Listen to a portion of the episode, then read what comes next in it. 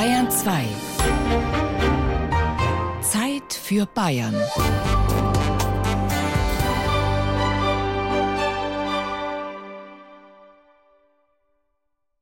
Marco macht heute eine Probefahrt. Marco, wenn du jetzt fährst, Ja. den Joystick ganz langsam nach vorne schieben. Er geht erst verspätet an. Das Fahrzeug, das er Probe fährt, ist ein Prototyp, ein Rollstuhl. Aber mit Panzerketten an der Stelle, an der sonst die Räder sind. Für das, dass ich jetzt erstmal mit dem Fahrzeug da gefahren bin, ganz gut. Also hat reagiert, so wie man sich das vorstellt. Das ist Emil, ein anderer Fahrer, der heute den Offroad-Rolli Probe fahren darf. Ich wohne allerdings am Beich, darum habe ich gefragt, ob das dann auch hochkommt. Ja, locker. Kommt jeden Berg hoch. Ich mache mir eher Sorgen, dass es umkippen würde, als einen irgendeinen Berg nicht hochzukommen. Das ist der Entwickler Martin Ebner. Und genau dafür hat er den Rollstuhl auch gebaut. Berge hochfahren und durch unwegsames Gelände Rollwandern oder wie, wie sagt man zu wandern, wenn man mit dem Rollstuhl unterwegs ist? Martin Ebner lebt in der fränkischen Schweiz. Er ist Luft- und Raumfahrtelektroniker, ein Tüftler. Sein Offroad-Rollstuhl ist noch lange nicht serienreif. Die Reichweite ist zum Beispiel ein großes Problem. Nach 20 Minuten muss der Akku aufgeladen werden. An eine Wanderung in der Fränkischen ist da noch nicht zu denken. Aber an der Akkuleistung und am Kippschutz und an den anderen Herausforderungen arbeitet er weiter, damit mehr Menschen raus in die Natur können. Ich sehe es an meiner Mutter, die heuer ihren 80. feiert. Die können konditionell nicht. Und da kam halt mit die Idee, Mensch, man müsste auch ein Fahrzeug bauen, was das Offroad-mäßig für Leute gibt, die sich halt an solchen Naturschönheiten und Gegebenheiten wieder freuen können. Raus in die Natur, die Höhen der bayerischen Gebirge erklimmen, die Schwerkraft und alle irdischen Begrenzungen überwinden und frei sein. Und in manchen Fällen unsanft nach unten gezogen werden. Das ist heute Inhalt unserer Sendung. Die Zeit für Bayern begleitet heute Menschen, die hoch hinaus wollen, die oben angekommen sind, die runtergestoßen werden. Das alles hören Sie bis 13 Uhr hier auf Bayern 2. Ich bin Ebert Ahrens. Bleiben Sie dran.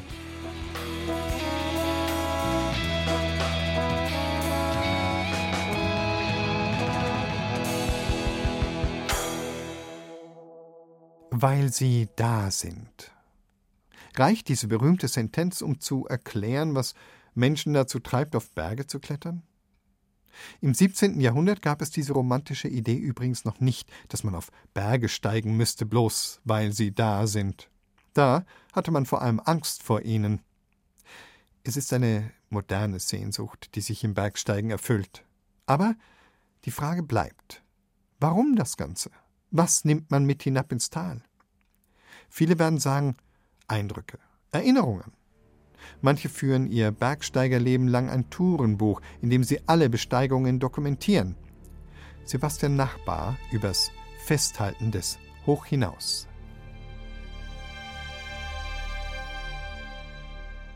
Feine Hände durchblättern ein verschlissenes Buch. Eine schwache Schreibtischlampe beleuchtet die Seiten. Handgeschriebene Buchstaben sind zu erkennen. Fotos, Stempel, Zeichnungen. Der Besitzer des Buches wird in den nächsten Stunden sterben. Diese Seiten sind sein Vermächtnis. Mit dieser Szene beginnt der Film Nordwand aus dem Jahr 2008. Er erzählt von einem der größten Dramen im Alpinismus.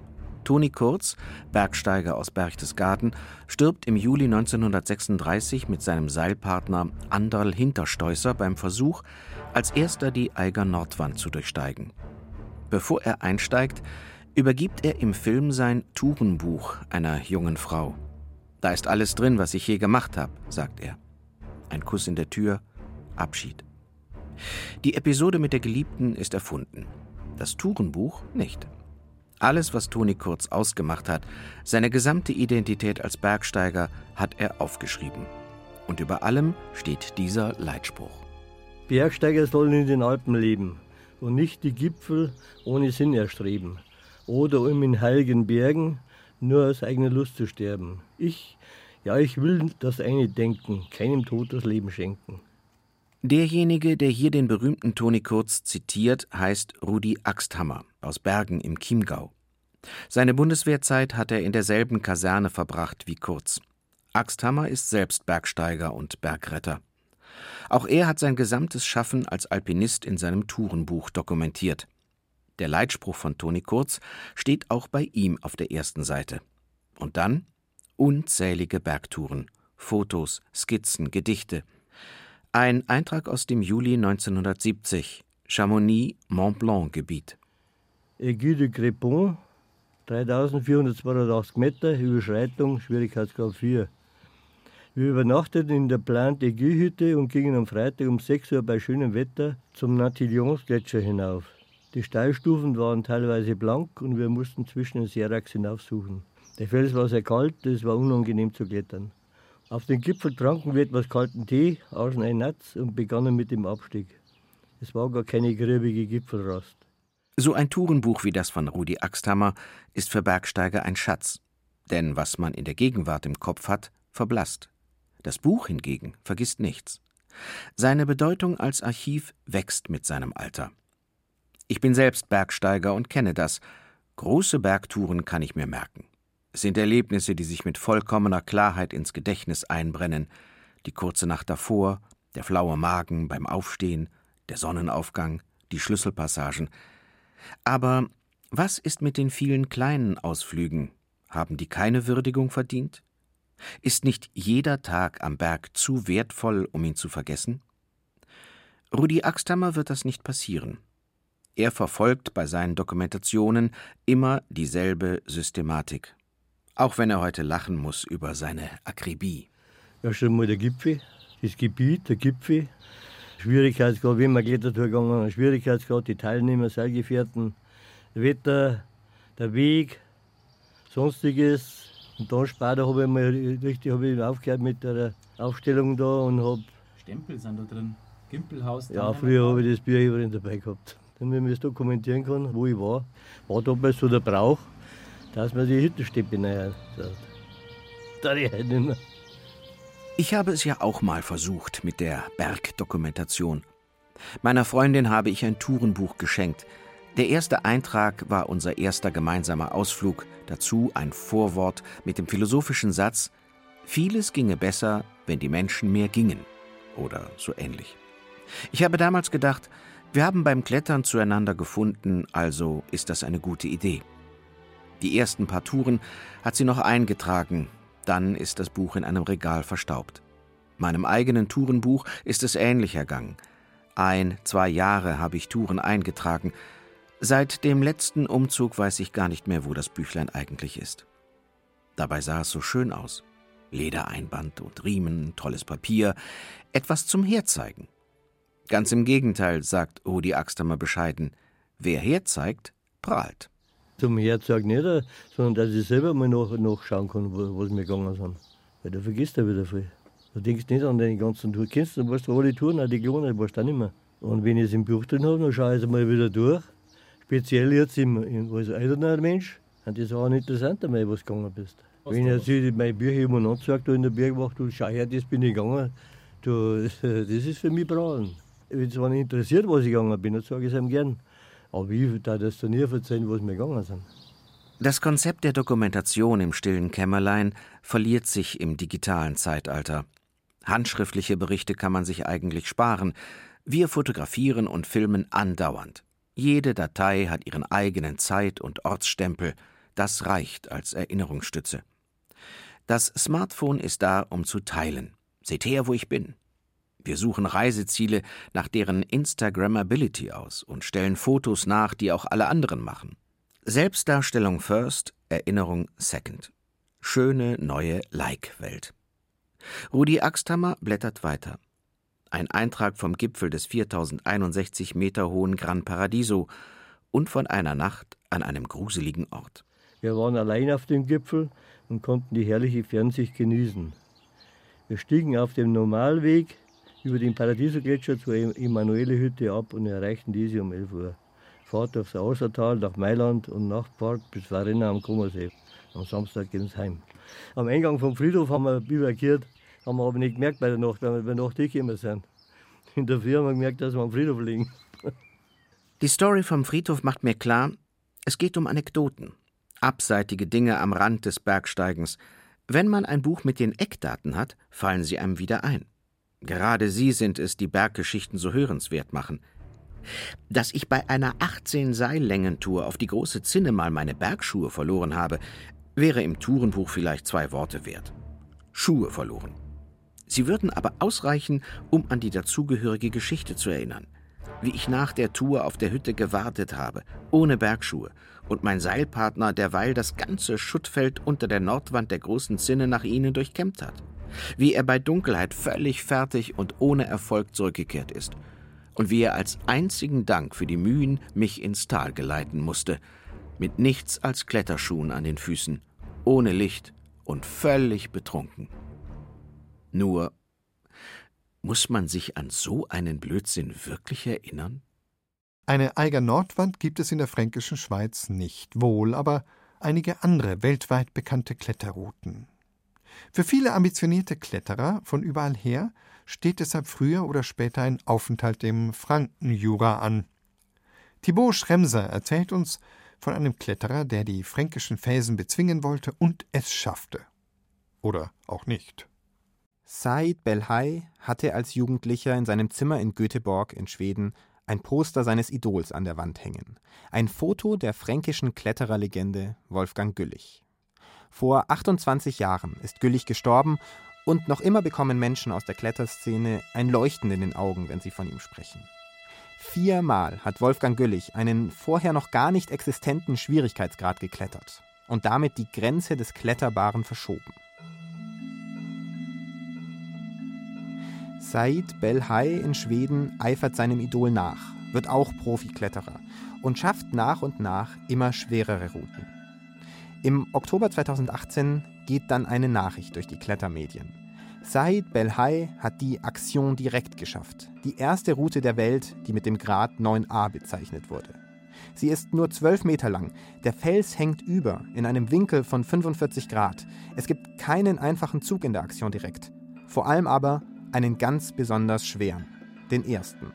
Man springt in die Route hinein und fängt sich mit zwei Fingern auf, wenn alles gut geht. Die Kletterszene gratuliert Said 2018 zur erfolgreichen Begehung. Einer aber ist irritiert. Der Filmemacher Hannes Huch. Da habe ich dann so gedacht, oh Mann, also da war ich im ersten Moment, habe ich überhaupt nicht daran gezweifelt, dass er es nicht geklettert haben könnte, sondern war eigentlich nur als Filmemacher enttäuscht. Weil ich so dachte, Mann, ey, wie doof kann man denn sein? Natürlich wäre ich da hingefahren, aber hat dann andererseits gedacht, naja, der wird schon sein iPhone der wird irgendwas gemacht haben, um diese Begehung aufzunehmen. Hannes Huch dreht damals einen Film über die Aktion direkt. Er will ihre Geschichte erzählen, von der Erstbegehung durch Wolfgang Güllich berichten. Und er begleitet Said Belhai, der sich die Route erarbeitet. Ich habe ihm von Anfang an gesagt, ich kann nicht den ganzen Tag mit dir unterwegs sein. Also das gibt irgendwie dann mein Zeitbudget doch nicht her, dass ich jetzt quasi nonstop auf deinen ähm, Fußspuren unterwegs bin und da also jeden Millimeter, den du kletterst, irgendwie dokumentierst. Und ähm, habe ihm eindringlichst zigmal gesagt, wenn du das Gefühl hast, heute könnte ein guter Tag sein oder du machst wirklich schon gute Versuche, dann ruf mich an. Ich wohne in Nürnberg Nord, also von mir aus sind es 30 Minuten bis zum Waldkopf, da bin ich wirklich total schnell. Oder stellt zumindest irgendeine Kamera auf. Ja, und dann hatte er das halt irgendwann ganz plötzlich geklettert. Und da war ich sehr verwundert. Said hat nicht angerufen, hat keine Kamera aufgestellt. Ärgerlich. Denn der Durchstieg sollte das Highlight am Ende des Films werden. Angeblich wären Tschechen da gewesen, die gefilmt hätten, erzählt Said. Das Material habe er nicht, einen Kontakt auch nicht. Bis heute sind solche Aufnahmen nicht aufgetaucht. Und es gibt noch mehr Ungereimtheiten. Wer hat den Kletterer eigentlich gesichert? Said sagt, ein Michael oder Mike, mit dem er über Instagram Kontakt gehabt hat. Doch jener Michael ist nicht auffindbar, das Instagram-Profil gelöscht. Keine Beweise, keine Zeugen. Filmemacher Hannes Huch macht seine Zweifel öffentlich in einem Blogpost. Hat Said Belhai die Aktion direkt wirklich geschafft? Der Post bringt eine öffentliche Diskussion ins Rollen, aber keine Klärung. Der Betroffene sagt zu all dem fast nichts. Ein Interview als Reaktion auf den Post und noch ein paar Nachfragen per E-Mail beantwortet er. Für unseren Beitrag war er nicht zu sprechen. Der renommierte Klettertrainer Dicky Korb hat erhebliche Zweifel an der Sache. Ja, Leute, die dann halt wirklich die Züge gerade mal so hinkriegen und sich von einem Haken zum nächsten Haken durcharbeiten und nicht mal die Passagen richtig klettern können und dann behaupten, sie haben es geklettert, gesichert von jemandem, der nicht mehr auffindbar ist und haben kein Videomaterial. Puh, das kann man schon mal anzweifeln. Würde ich schon auch so sehen. Puh, mein Gott, vielleicht hat er es gemacht. Ich meine, ich weiß es nicht. Ne? Ich, ich, aber es ist schon sehr seltsam. Und auch Freunde zweifeln. Zum Beispiel Andrew Bisharat. So I don't know. I don't know whether he did or didn't didn't do the route, but I think it's. Sieht so aus, als hätte er die Route nicht geklettert. Aber ich weiß nicht. I want to believe Said, uh, but if he's a professional climber, feels like he needs to lie to stay relevant in climbing, I think that he should Said muss nicht lügen, um als Kletterer relevant zu bleiben. Er ist super talentiert, er kann alles schaffen. Require him to feel like he needs to do that because he's super talented and he could do anything he wants. Schade, wenn Menschen aus so einem bescheuerten Grund das Gefühl haben, lügen zu müssen. Roots, um, because it's such a silly thing to lie about.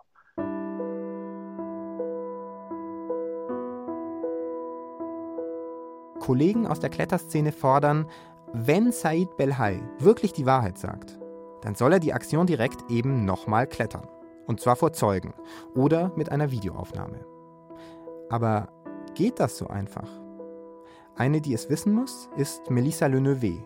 Sie hat sechs Jahre lang diese Route trainiert und vor ein paar Wochen als erste Frau der Welt geschafft.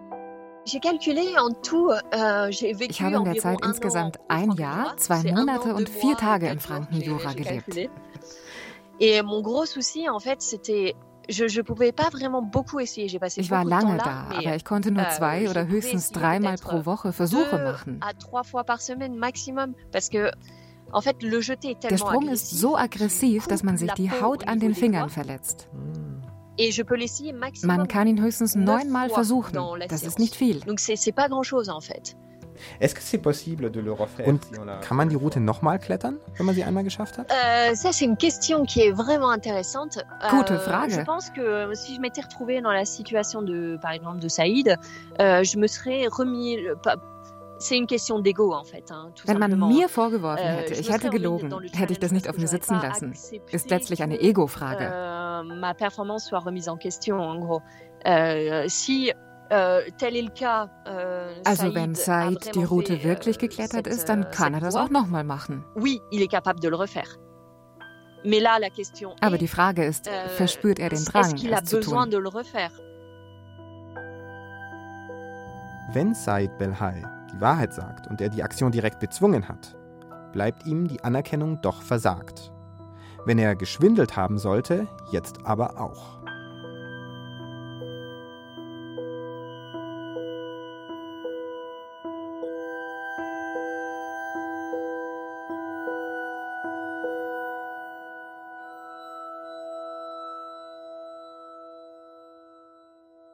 Thibaut Schremser hat sich mit der faszinierenden Kletterroute Action Direct im Frankenjura befasst und mit den Ungereimtheiten um ihren vermeintlichen Bezwinger Said Belhai.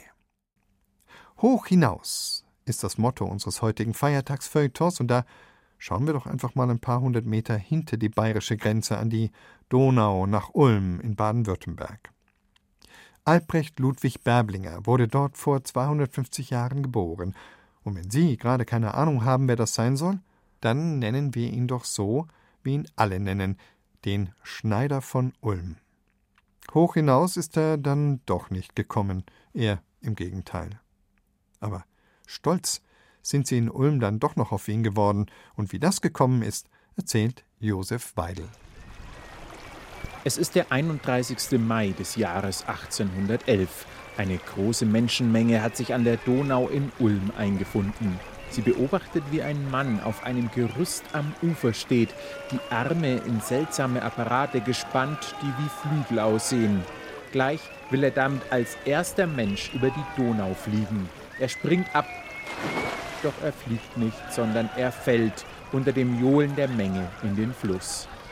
Berblinger ist ein Visionär, der damals aber seine Vision nicht sozusagen umsetzen konnte.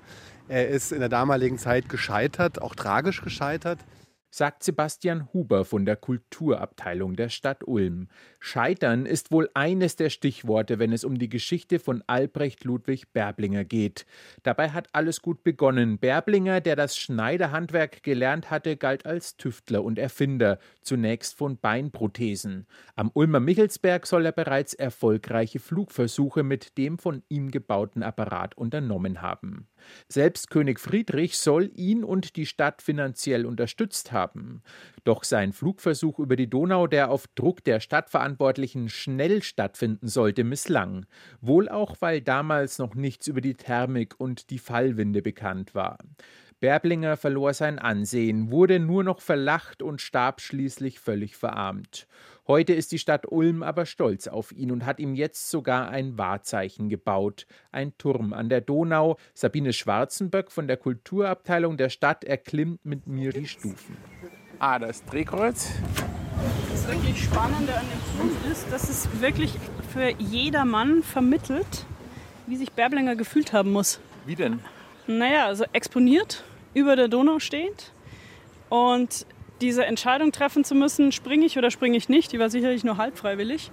Der Schneider von Ulm hätte auch von der Stadt totgeschwiegen werden können. Schließlich ist sein Flugversuch ja eigentlich eine Geschichte des Scheiterns, oder?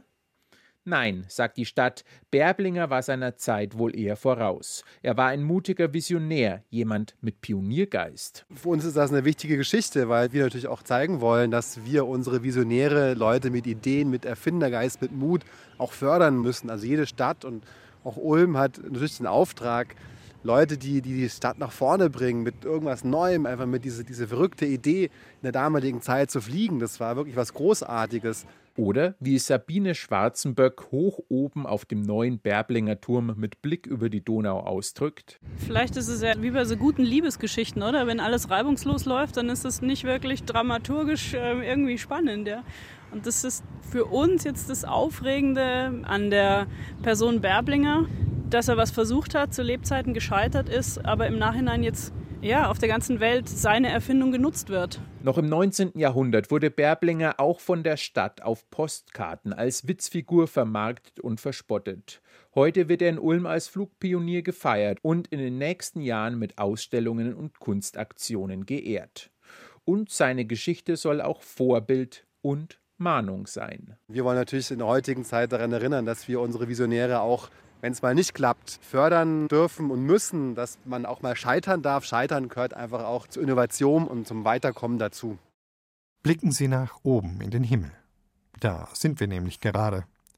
Das Feiertagsfeuilleton in der Zeit für Bayern will heute mit Ihnen hoch hinaus.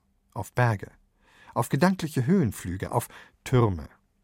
Besonders auf einen, den Nördlinger Daniel, da gibt es sie nämlich noch, die Türmer, die früher in jeder Stadt nach Feuer und Feinden Ausschau gehalten haben. Seit 500 Jahren rufen sie über die Stadt. Judith Zacher hat sie getroffen. So, Als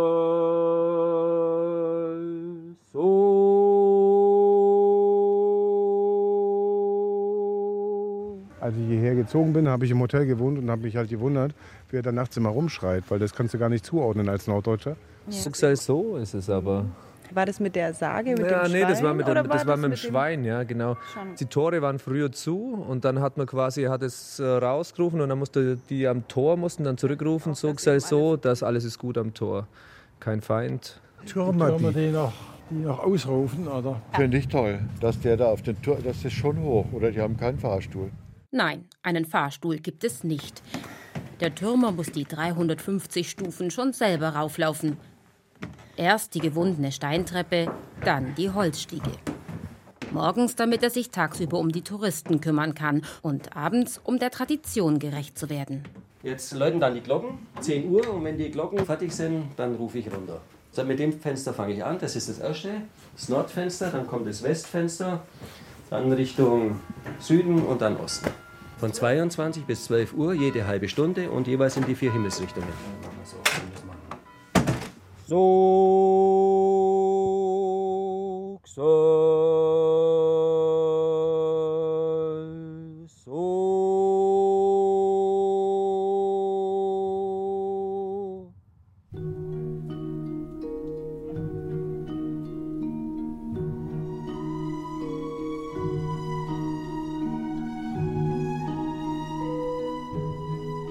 Als ich das erste Mal gemacht habe, ich hatte Lampenfieber ohne Ende. Ja, ich halte Reden bei der Bundeswehr vor 100 Leuten, das macht mir nichts aus. Aber hier am Fenster stehen, ganz alleine Fenster aufmachen und dann rauszurufen, wahnsinnig aufgeregt gewesen. Und das geht mir teilweise heute noch so, denn unten sind ja oft Touristen, da stehen dann 20, 30, 40 Leute und warten auf dich. Und dann muss der Einsatz auch stimmen. Dominik Rau hilft öfters aus als Türmer. Sein Freund Robert Gotthard dagegen macht das inzwischen hauptberuflich, seit etwa einem Jahr. Die beiden haben zusammen geübt. Dann macht er die ersten vier Fenster oder die ersten zwei und sagt so, jetzt machst du die anderen zwei. Und dann sagt er zu dir, ja, das muss ein bisschen tiefer, ein wenig länger. Ja, und dann ist man daheim, da geht man mit seinem Hund Gassi und dann steht man auf dem Feld, schaut, ob einer keinen sieht und dann übt man das. das habe ich gemacht. Jeden Abend 365 Tage im Jahr wird gerufen, insgesamt also 7300 Mal pro Jahr. Ein ganz schöner Aufwand, aber die Frage, ob man das nicht einfach vom Band abspielen könnte, die löst bei Oberbürgermeister David Wittner nur ein entrüstetes Kopfschütteln aus. Nein, um Gottes Willen, das wäre ja fake. Nein, das ist eigentlich undenkbar. Das muss schon original. Gibt es eine bestimmte Ruftechnik, die auch tradiert ist und die weitergegeben wird und das wollen wir schon im Original auch hören. Das ist einfach so sehr Bestandteil der Nördlinger Tradition, der Nördlinger Stadtgeschichte. Das ist einfach unverzichtbar. Eine jahrhundertealte Tradition, die ihren Ursprung in einer Sage hat. Man sagt, 1440 wollte eine Frau am Abend für ihren Mann eine Kanne Bier besorgen. Am Löpsinger Tor beobachtete sie, wie eine entlaufene Sau ihr Hinterteil an einem Torflügel rieb. Dabei entdeckte sie, dass das Tor nicht fest verschlossen war. Ihr empörter Ruf So, sel so galt den treulosen Wächtern. Diese gestanden vom Oettinger Grafen bestochen worden zu sein, in der Nacht das Tor nur angelehnt zu lassen, damit der Graf mit einer bewaffneten Schar die Stadt erobern könne. So hatte eine Sau Nördlingen gerettet. Keiner weiß, ob es so gewesen ist. Wahr ist aber, dass 1440 zwei Torwächter wegen Verrats hingerichtet wurden. Neben den Gästen hat der Türmer noch jemand zur Gesellschaft. Seit zehn Jahren wohnt sie im Turm. Turmkatze Wendelstein. Die Katze Wendelstein ist eine Glückskatze, eine dreifarbige Katze. Wendelstein hat tatsächlich international sehr, sehr viele Fans. Die Katze ist offiziell Angestellte der Stadt. Die kommt für Futter- und Tierarztkosten auf. Ihre Aufgabe ist es, die Tauben abzuwehren. Ganz nebenbei ist sie auch eine Touristenattraktion. Ganz lieb, ganz süß und gestreichelt. Hm, ah ja. Sie hat auf YouTube unheimlich viele Klicks vor allem Asiaten fahren total auf die Katze ab. Sagt ein weiterer Türmer, Horst Lenner. Die Katze umstreicht seine Beine. Lady Wendelstein. oh, you're so warm. Yes. Am liebsten sind ihr asiatische Touristen. Die haben nämlich oft was für sie dabei. Wendelstein, komm mal, komm mal. Asiatische Gäste bringen japanisches Katzenfutter und auf das fährt sie total ab. Dass Nördlingen und der Turm Daniel gerade für Japaner so ein beliebtes Ziel sind, liegt auch an einem in Japan sehr beliebten Comic. Eine Manga-Serie, erklärt Oberbürgermeister David Wittner. Die heißt auf Englisch Attack on Titan und Nördlingen war wohl die Inspiration für diesen Manga-Comic-Zeichner, diese Stadt nach dem Nördlinger Vorbild zu entwerfen. Und deswegen ist eben auch Nördlingen gerade bei asiatischen Gästen, die ja diese Manga-Serien auch lieben, ein beliebtes Ziel. Und auch da finden sich viele Zeichnungen und Eintragungen im äh, Gästebuch. Die sind in japanischen Schriftzeichen geschrieben. Daneben finden sich gezeichnete Manga-Figuren. Touristen aus aller Welt haben sich hier eingetragen. Argentinier, Brasilianer, Italiener. Manchmal notieren auch die Türmer etwas im Gästebuch. Gerade zu der Zeit, als der Turm wegen Corona für Touristen gesperrt war. 21.03. habe ich geschrieben. Trotz erstmaliger Corona-Ausgangsbeschränkungen in Bayern hat der Daniel an seiner Tradition festgehalten. Wir Türmer rufen weiter. Kein Flugzeug, kein Kondensstreifen. Katze Wendelstein ist glücklich. Und auch Dominik Rau ist glücklich, wenn er hier oben ist. Eigentlich arbeitet er bei der Bundeswehr, war schon bei vielen Auslandseinsätzen dabei, hat oft Stress. Türmer sein, das ist für ihn ein Ausgleich. Das war für mich immer ein Wunschtraum, schon als Kind. Ich komme hier hoch, es ist ein ganz anderer Job und ich finde hier zu mir. Ich bin weg aus dem ganzen Stress von unten. Hier oben ist eine andere Welt. Und wenn ich überlege, dass jetzt seit roundabout 600 Jahren irgendwelche Menschen Türmer sein dürfen, ist das schon eine ganz tolle Sache, sich in diese Galerie mit einzureihen. Ja, was ganz, ganz Besonderes. Inzwischen ist es kurz vor halb elf. Die Pflicht ruft oder besser die Leidenschaft. Robert Gotthard öffnet das Fenster, nimmt die Hände zum Mund und bildet einen Trichter. So, so.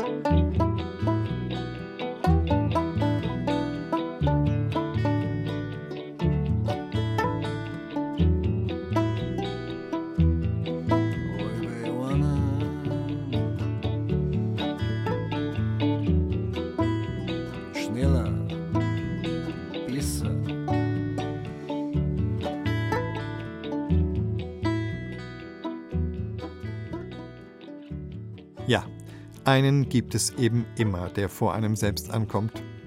Oiwei Oana vom Akustiktrio Adanem. Das Leben ist eben ein ewiger Wettbewerb. Und wo zeigt sich das in aller Klarheit? Bei den Olympischen Spielen. Höher, schneller, weiter, da geht es um nichts anderes und da gibt's auch Oiwei Ornen. Franz Samuel aber war irgendwann mal der Schnellste. Nicht in einer olympischen Disziplin. Er war bei den Spielen 1972 in München, aber als Athlet teilgenommen hat er nicht. Er hat sich damals das olympische Feuer stibitzt, ein bayerischer Prometheus sozusagen. Und er hat es bis heute am Brennen gehalten. Ein Rekord ist das allemal. Christine Gaub hat ihn besucht. Mach mal die Tür auf. Sehen Sie, da lasse ich Sie mal reinschauen, damit Sie sehen, wie es flackert. Ganz vorsichtig nimmt Franz Samuel die Kristallvase vom Heizungssims gleich hinter der Eingangstür. Oh, Vorsicht. Ich möchte dazu sagen, dass ich vorsichtig bin. Es könnte einer kommen und hat ein Attentat und bloß Maus. Ich habe draußen nur einen Brenner zur Sicherheit.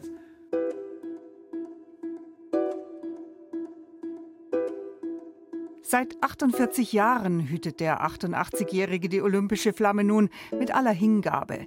In der Vase ein langer Docht und ewig Lichtöl, wie man es in den Kirchen verwendet. Das brennt immer elf Tage da. Du musst es dann wieder umfüllen. Ich lasse das niemand machen, weil es keiner so kann wie ich. Eine richtige Devotionalienecke ist das da im Hausflur der Samuels. Und zwar haben wir da das Fähnchen, das unsere Kinder getragen haben während der Olympischen Spiele. Dann ist der Gofi da mit der Flamme und der Schlumpf. Und hier ist der Olympia Waldi, das Wahrzeichen von damals. Und da Foto von der Flamme. Und das Wichtigste eben die Kristallvase mit der olympischen Flamme. Auf der Vase ein schlichtes metallenes Küchensieb. Damit, wenn eine Nacht fällt oder irgendwas kommt, nicht reinfällt und wird es auslöscht. Das ist ein kleines Flämmchen nur. Eine kleine Flamme mit großer Bedeutung für den 88-Jährigen.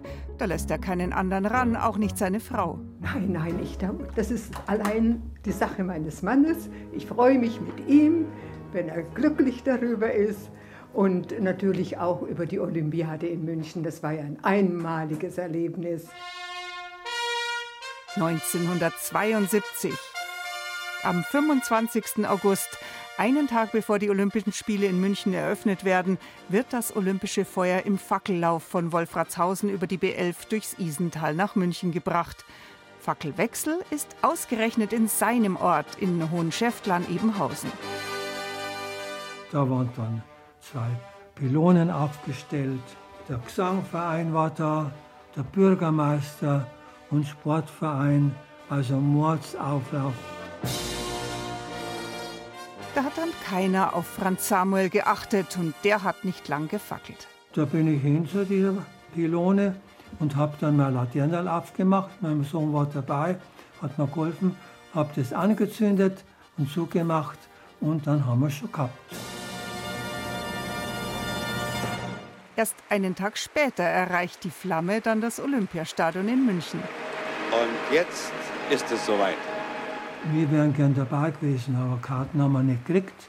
Dann haben wir uns vor den Fernseher gesetzt, haben auf den Fernseher eine Kerzen draufgestellt, mit der echten Flamme schon und haben gewartet, bis sie da einmarschieren. Bei uns hat es schon brennt. Und dann haben wir auch gesehen, wie der Günther Zahn damals reingelaufen ist und die Treppen oder zweimal oder dreimal hinlangen müssen, weil sie wahrscheinlich den Gashahn nicht rechtzeitig aufgemacht haben. Und das Feuer brennt. Die Olympischen Spiele faszinieren Inge und Franz Samuel. Ich habe mir Urlaub genommen und da sind wir jeden Tag reingefahren, um wenigstens das Fluidum zu genießen und vor allem diese Dächer wie auf einem anderen Stern. Das war einfach großartig. wird von den etwa 30, 40.000 Zuschauern, die außerhalb hier im Olympiapark neben den 85. Bei einem Fußballspiel war ich dann einmal, da haben dann die Deutschen verloren gegen Ungarn. Da bin ich dann direkt unter der Flamme gestanden und da hat man das Zischen gehört eben. Aber wir haben es ja daheim gehabt. Und da brennt die Flamme heute noch immer. Wie gesagt, auch noch nach 48 Jahren. Ja, wie war das dann mit Urlaub? Wir sind eigentlich nicht fortgefahren in Urlaub. Aber 1988 hat unser Sohn in Australien Hochzeit gehabt. Ja, aber wie machen wir das? Jetzt habe ich zwei so Tochter probiert zusammen zu binden. Und da waren wir also fünf Wochen in Australien. Und wenn wir heimgekommen sind, dann hat es noch eine Woche brennt. Also ist es ohne Schwierigkeiten gegangen. Immer wieder zündet Franz Samuel an der olympischen Flamme eine Kerze an, zu Geburts- und Namenstagen oder einfach so zum Frühstück. Das Licht liebt er seit dem Krieg. Da war er Ministrant, obwohl man ihn in der Hitlerjugend immer davon abhalten wollte. Da haben sie immer einen Dienstappell zur Zeit gemacht, wann die Messe war. Und habe ich gesagt, warum macht sie es so? Bloß damit sie nicht in die Kirche gehen können. Habe ich gesagt, nein, ich gehe zuerst in die Kirche und dann komme ich. Franz hat sich nicht einschüchtern lassen und ist immer wieder in die Kirche. Seit 1947 ist er Mesner in Schäftlarn und das Kerzenlicht ist für ihn immer wieder Freude und Trost. Ja, Kerzenlicht ist eben eine lebende Flamme. Kerzenlicht ist wirklich etwas Lebendiges und Warme. Es gibt ja auch Wärme ab. Ne? Es soll ja auch ein Zeichen sein, dass man auch selber ein bisschen Licht sein soll für die Welt. Und hoffentlich können wir das auch sein. Und was, wenn seine olympische Flamme dann doch mal ausgeht? Wenn sie mal versehentlich aus ist, dann ist aus. Da machen wir uns nichts vor, weil warum soll ich dann das Öl kaufen, wenn es nicht mehr die Flamme wäre? Aber man merkt schon, arg wäre es dem 88-Jährigen dann doch. Es tät mir weh, aber Gott sei Dank war es noch nicht. Und wenn er selbst mal nicht mehr ist? Ja, alles nimmt ein Ende. Wer soll es dann machen und pflegen?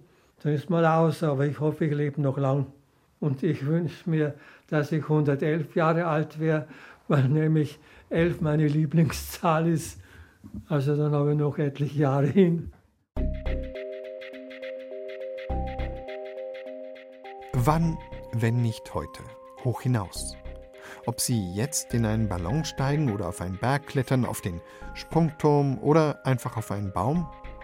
Genießen Sie diesen sommerlichen Feiertag Und wenn Sie in den Abendstunden oder demnächst Lust haben, noch mehr Zeit für Bayern-Sendungen zu hören, in der ARD-Audiothek ist das gar kein Problem.